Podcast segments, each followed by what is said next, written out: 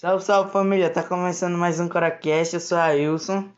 E eu sou Marcelo, nós somos do oitavo A.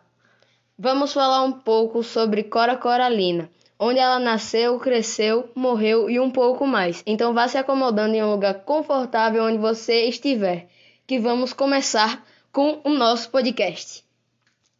Então, durante muito tempo as mulheres não foram consideradas sujeito da história e, portanto, estiveram excluídas da narrativa dos historiadores.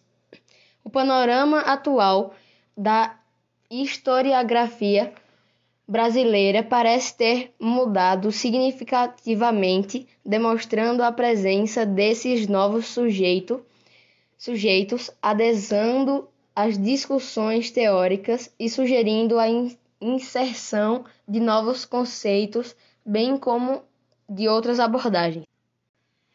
Cora publicou seu primeiro livro aos 76 anos e despontou como detentora de uma das maiores expressividades da poesia moderna. Em 1982, mesmo tendo estudado somente até o equivalente ao segundo ano do atual ensino fundamental, recebeu título de doutora honoris causa da Universidade Federal de Goiás.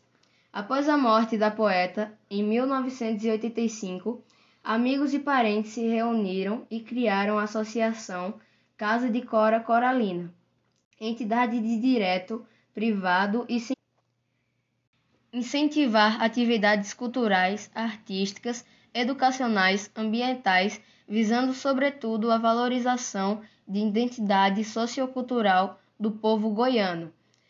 Bem, como, como pode preservar a memória e divulgar a vida e a obra de Cora Coralina. Aqui na minha região não há lugares, não há muitos lugares em memória dela.